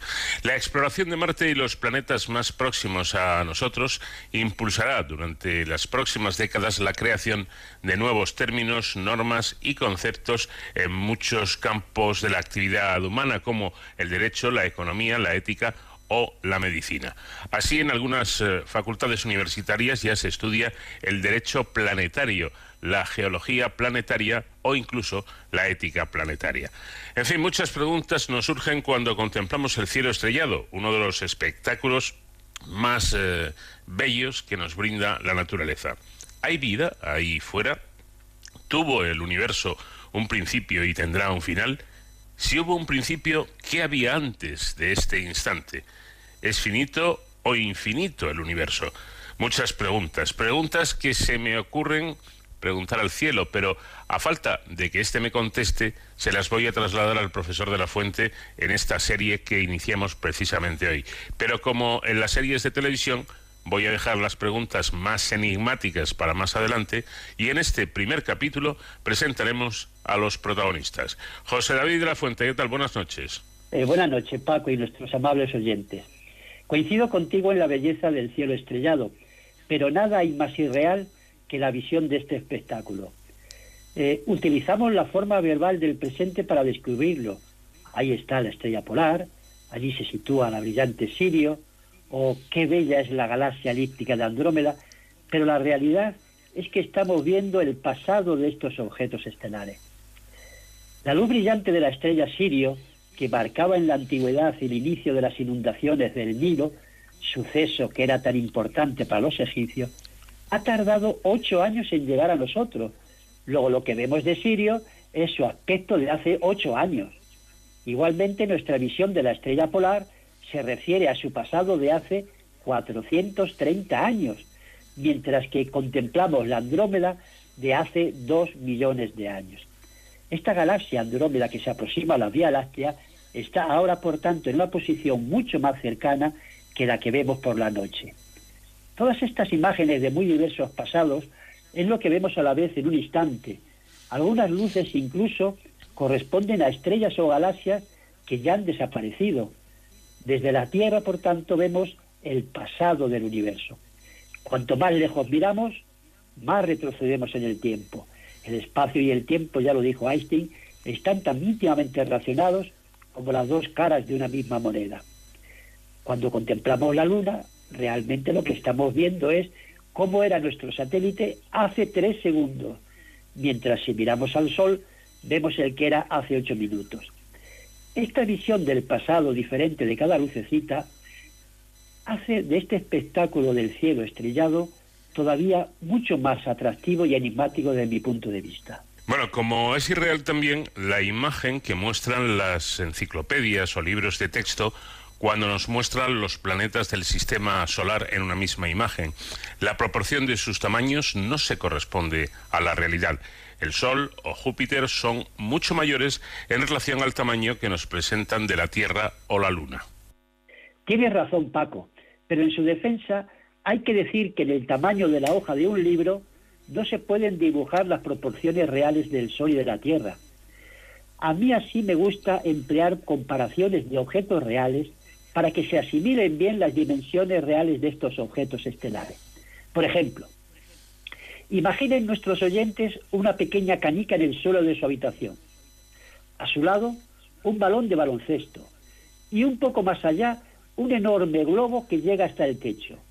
Pues esas son las proporciones reales de la Tierra, que sería la canica, de Júpiter, que representa el balón de baloncesto, y del Sol, que sería el globo tan grande que llega hasta el techo. Bueno, pues lo mismo ocurre con las distancias en el universo más próximo. A veces leo que hay un proyecto de instalar una base intermedia en la Luna para los viajes a Marte. ¿Sería de gran ayuda? Veamos, veamos.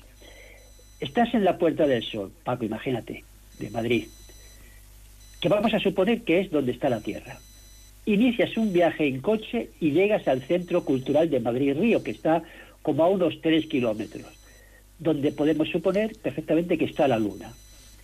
Después entras en la M30 para tomar la Nacional A2 y sigues por esta vía. ¿Dónde crees que se encontrará en este supuesto Marte? Bueno, pues no sé, así a, a bote pronto, eh, vamos a ver, ¿en Alcalá de Henares o, o Guadalajara? Pues mucho más lejos, Paco. Marte estaría en Barcelona por el trayecto más corto. Es decir, la Tierra, la Puerta del Sol. La Luna, Madrid-Río, a tres kilómetros. Y Marte en Barcelona. Así, por tanto, a la Luna se tardan dos o tres días en llegar y, en cambio, a Marte, las últimas expediciones han empleado cerca de seis meses. ¿Merece entonces, me pregunto, la pena repostar en la Luna para un viaje tan largo? Pues no, evidentemente no, está claro, no, no tendría mucho sentido. aparte de la dificultad y el gasto de combustible para poner en marcha nuestra sonda situada en la Luna. Para escapar a la gravedad de nuestro satélite, debemos alcanzar una velocidad de 2,4 kilómetros por segundo. Para salir del hoyo de la Tierra necesitamos transbordadores con una enorme cantidad de combustible hasta que alcancen los 11 kilómetros por segundo. 11 kilómetros por segundo. Piensen nuestros oyentes que, según Einstein, el universo es una tela de espacio-tiempo con agujeros alrededor de cada masa estelar. Es decir, como un campo de golf con hoyos de muy diferente tamaño. Pues para viajar por el espacio no conviene, por tanto, caer en estos agujeros, sino sortearlos. Aunque a veces, como muy bien saben los golfistas, cuando una pelota rodea un agujero sin entrar en él, puede rebotar y salir acelerada.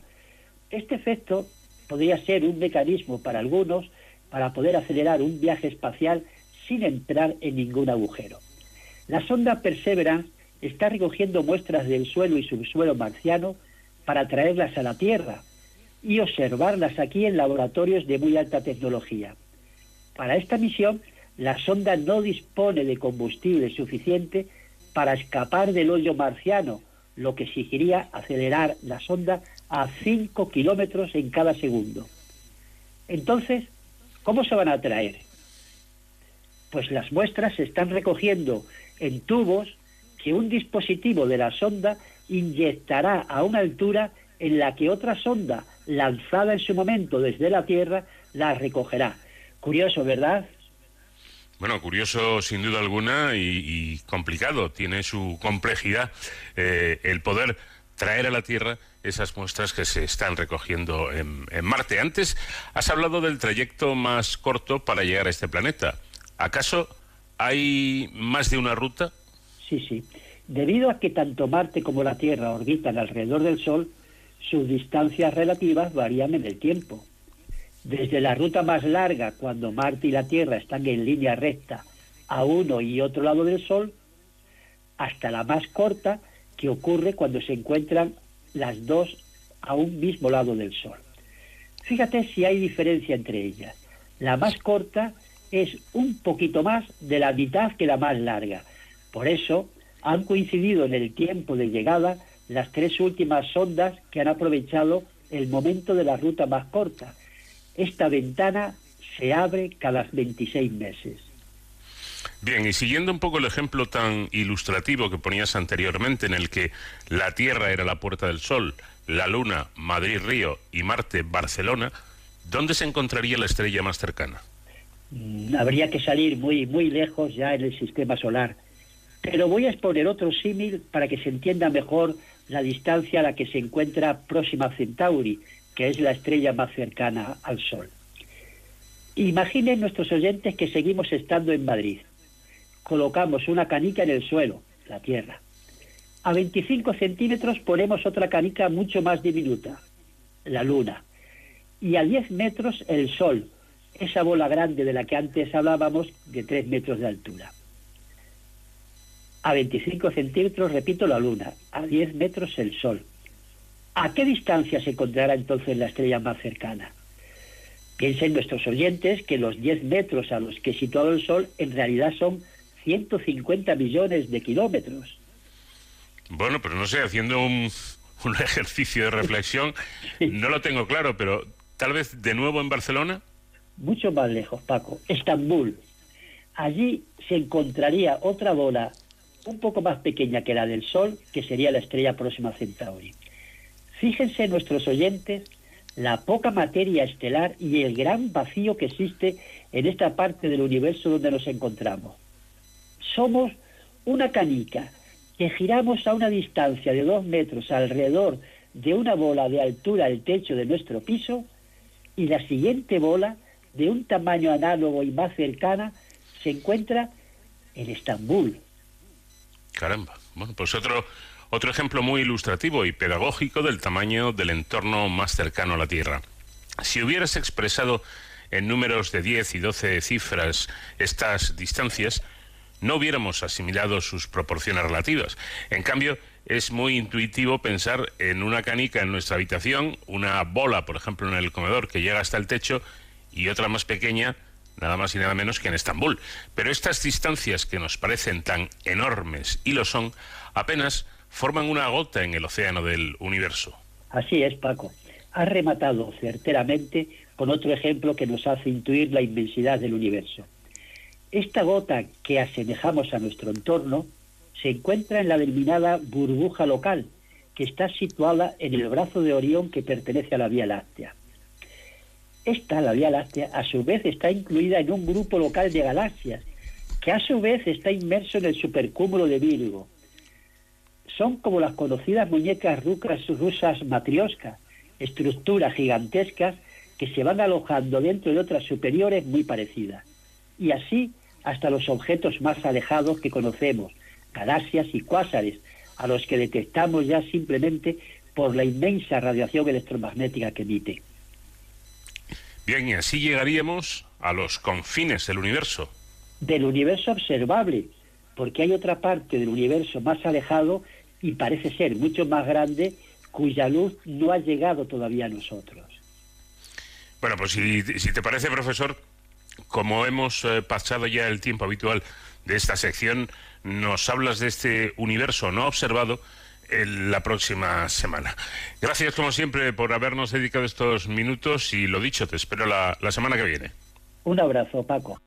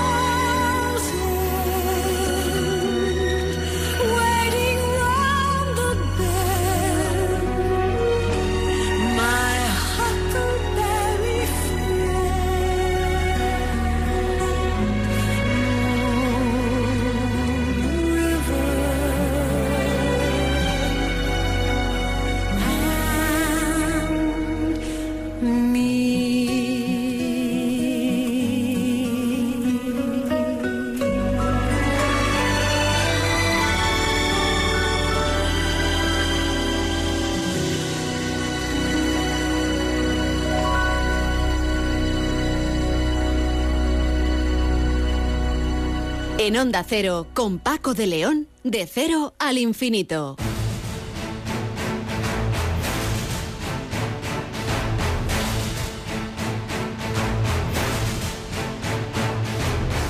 Y entramos en el tiempo, en los minutos que cada semana aquí en De Cero al Infinito dedicamos a la seguridad y las emergencias, por supuesto guiados, como siempre, por la mano experta de nuestro colaborador David Ferrero. ¿Qué tal David? Buenas noches. ¿Qué tal? Buenas madrugadas, Paco, y a todos los oyentes de este programa. Bueno, eh, como bien dices, vamos a seguir hablando de seguridad de emergencias. Y, y una cosa que en este ámbito es innegable es que la tecnología está cada vez más integrada en todo lo que hacemos, ¿no? Eh, también en el mundo de las emergencias, como decíamos, que no se queda al margen y que de hecho eh, no podemos entender la gestión de las crisis a las que se enfrentan estos servicios sin la innovación y los avances tecnológicos. De hecho, una de estas aplicaciones de la tecnología en emergencias que cada vez está teniendo más acogida es la utilización de, los drones como apoyo en diversas intervenciones, ¿no? Pues por ejemplo, eh, vigi- vigilar la evolución de un incendio forestal, monitorizar una concentración de personas, realizar la búsqueda aérea de una persona desaparecida o, como hemos visto en algunas playas eh, estos veranos pasados, llevar material sanitario de un punto a otro eh, a gran velocidad. ¿no? Eh, hoy en De Cero al Infinito queremos conocer eh, cómo los bomberos en concreto utilizan esta tecnología, utilizan los drones para enfrentarse a diversas emergencias y para ello recurrimos como siempre a nuestros héroes sin capa, eh, como es en este caso Julián Lázaro, que ya está aquí con nosotros. Buenas noches Julián y bienvenido. Hola, buenas noches, bien hallado, muchas gracias. Bueno, Julián es piloto de la unidad de drones de los bomberos de la Comunidad de Madrid y lo primero que llama la atención es, Julián, precisamente que os llamáis pilotos, eh, aunque dirigís estos drones desde, tierra. ¿Cuánto tiempo lleváis utilizando esta tecnología? Pues eh, bueno, eh, realmente nosotros somos una unidad de, reciente creación, pues bueno, ya sabéis vosotros que esto, eh, como bien has indicado en la presentación, es algo novedoso y, y que tan- tampoco realmente está implantado, eh, lleva implantado mucho tiempo. Nosotros concretamente desde el 2019, en, en septiembre, arrancamos con este con este proyecto y primero empezamos, bueno, el Cuerpo de Bomberos creó una creó la unidad, eh, sacó las plazas de, piloto, que es como una especie de oposición interna que, que hacemos. Y bueno, una vez que estaba ya el, el personal elegido, pues a principios de septiembre empezamos con ello y realmente entramos ya en, en servicio eh, pues a mediados de diciembre, más o menos del 2019. Eso es un poco la, la- la evolución que, que tuvimos. Y bueno, pues luego aparte, eh, en un principio, pues eh, eh, empezamos en, de, de menos, digamos, de menos a más. Empezamos con pocas intervenciones y en el 2019 pues hemos tenido un total de intervenciones de unas 156 más o menos. Por cierto que no conozco cómo, cómo será vuestro caso, sí conozco a un amigo mío que es piloto de, de- de drones particular, digamos, por, por, por afición, ¿no? Eh, y, y- y efectivamente puede dar la sensación de que esto es una especie de juguete y que va, hay que tener una licencia de vuelo, hay que hacer un curso para poder eh, manejar estos aparatos, es decir, que hay que tener una preparación, me imagino que en vuestro caso todavía mayor. Sí, bueno, es, es bueno, no, es- no es tan complicado. Una vez que, que- volar un dron es muy fácil. Es decir, cualquiera de vosotros ahora mismo, pues yo os doy un dron y sois capaces de volarlo. Es decir, capaz de arrancarlo, subirlo para arriba, ir a la derecha y izquierda. Pilotarlo realmente es muy difícil.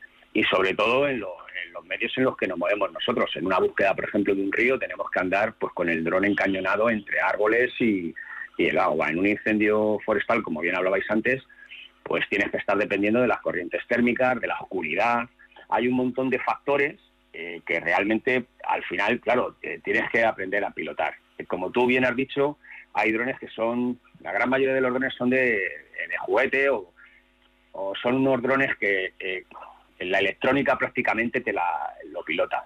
Nosotros hemos adquirido ahora, el cuerpo de bomberos ha adquirido unos nuevos eh, aparatos para que os hagáis una idea. El pequeño pesa 9 kilos y el, más grande pesa 14 kilos. Y la posibilidad de transportar 10 kilos al punto que nosotros queramos. Es decir, el dron más grande transporta al final 24 kilos, 24 kilos y pico, que es para lo que nos habilita la, la, la- la licencia que nosotros que nosotros tenemos para poder llevar bueno pues material que queramos llevar pues a cualquier punto ¿eh?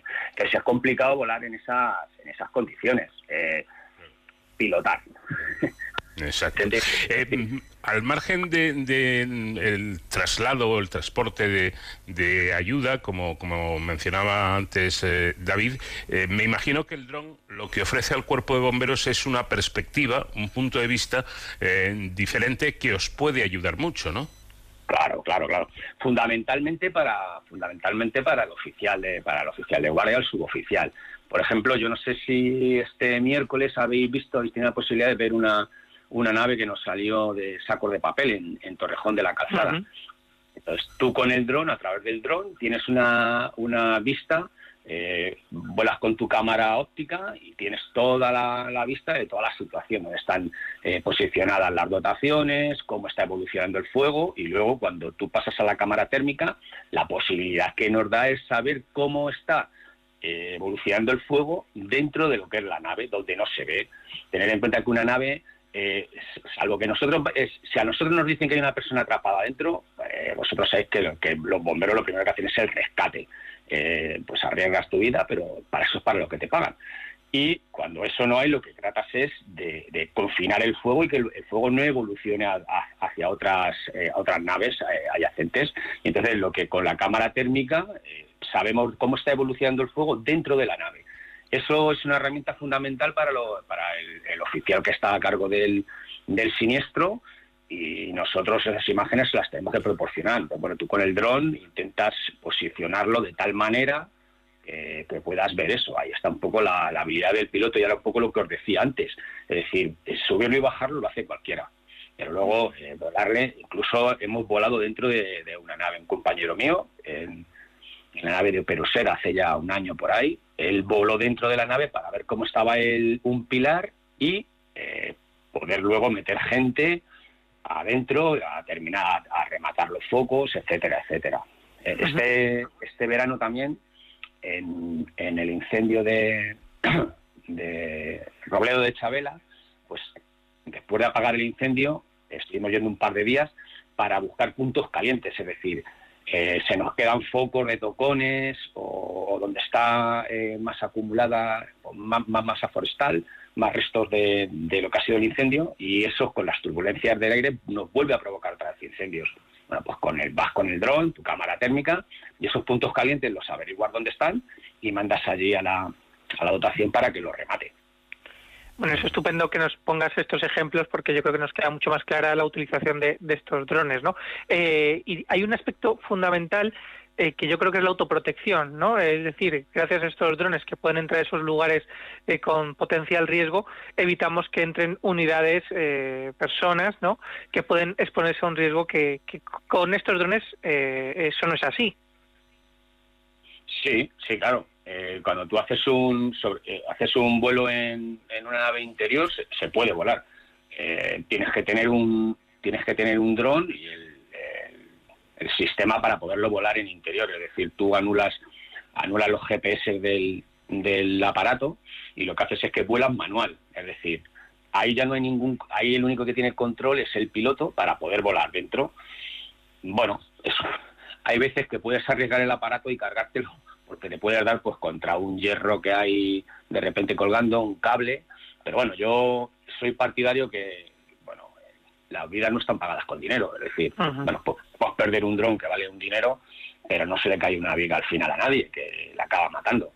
Entonces, para esas situaciones sí es bueno, pues eh, por ponerte otro ejemplo, una nave que no que concretamente no haya habido un incendio, pero o que hay un incendio y hay unas botellas de acetileno, pues bueno, pues te puedes acercar con el dron, incluso con la cámara térmica, medir la temperatura que tienen esas eh, botellas y evitar una, una explosión, pues bueno, pues que pueda eh, afectar a, a dos personas seguro que van a siempre en punta de lanza.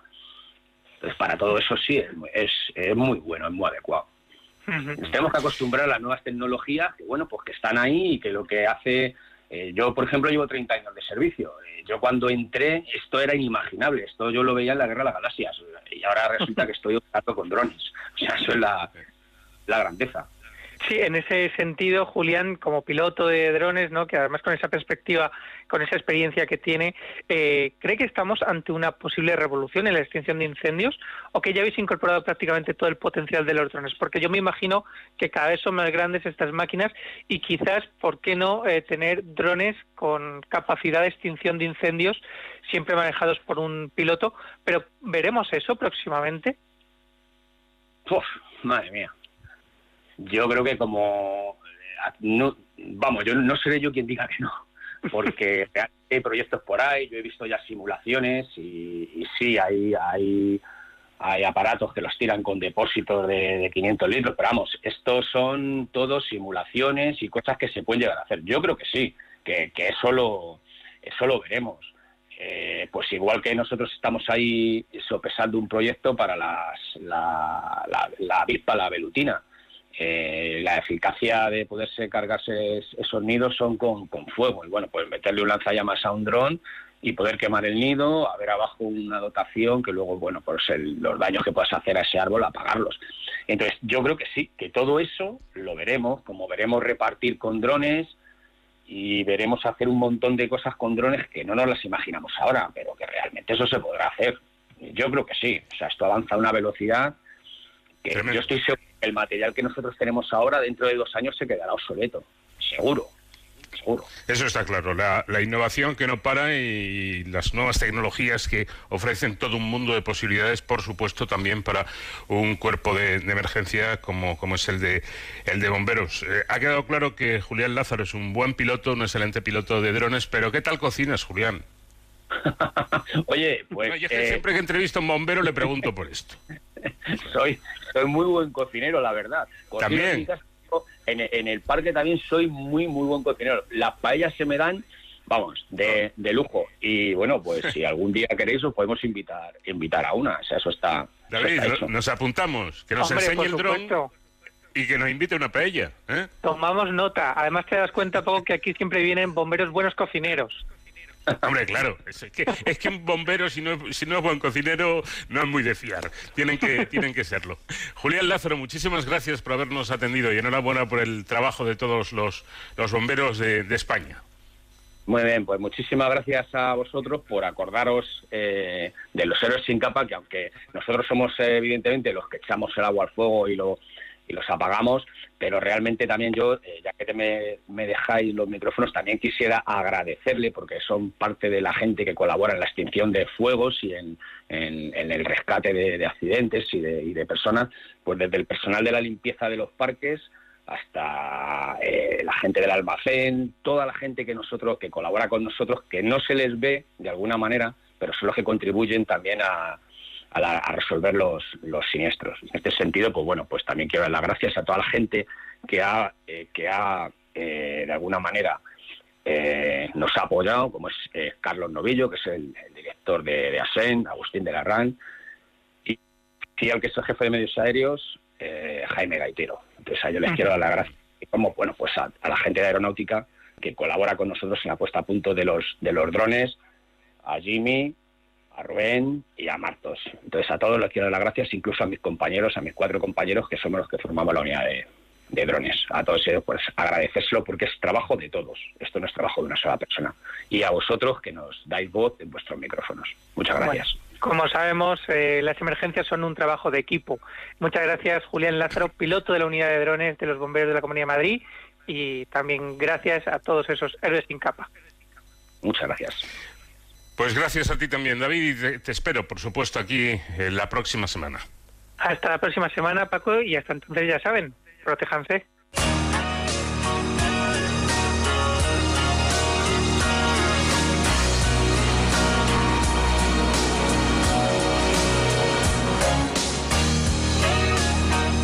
Hasta aquí llegamos por hoy, terminamos nuestra cita semanal en De Cero al Infinito, este programa diferente para gente curiosa y lo hacemos eh, con la música de la que hoy ha sido nuestra invitada musical, la gran Barbara Streisand, con una carrera como cantante y como actriz realmente, bueno, y como directora, realmente sorprendente. Nada más, que tengan una muy buena semana.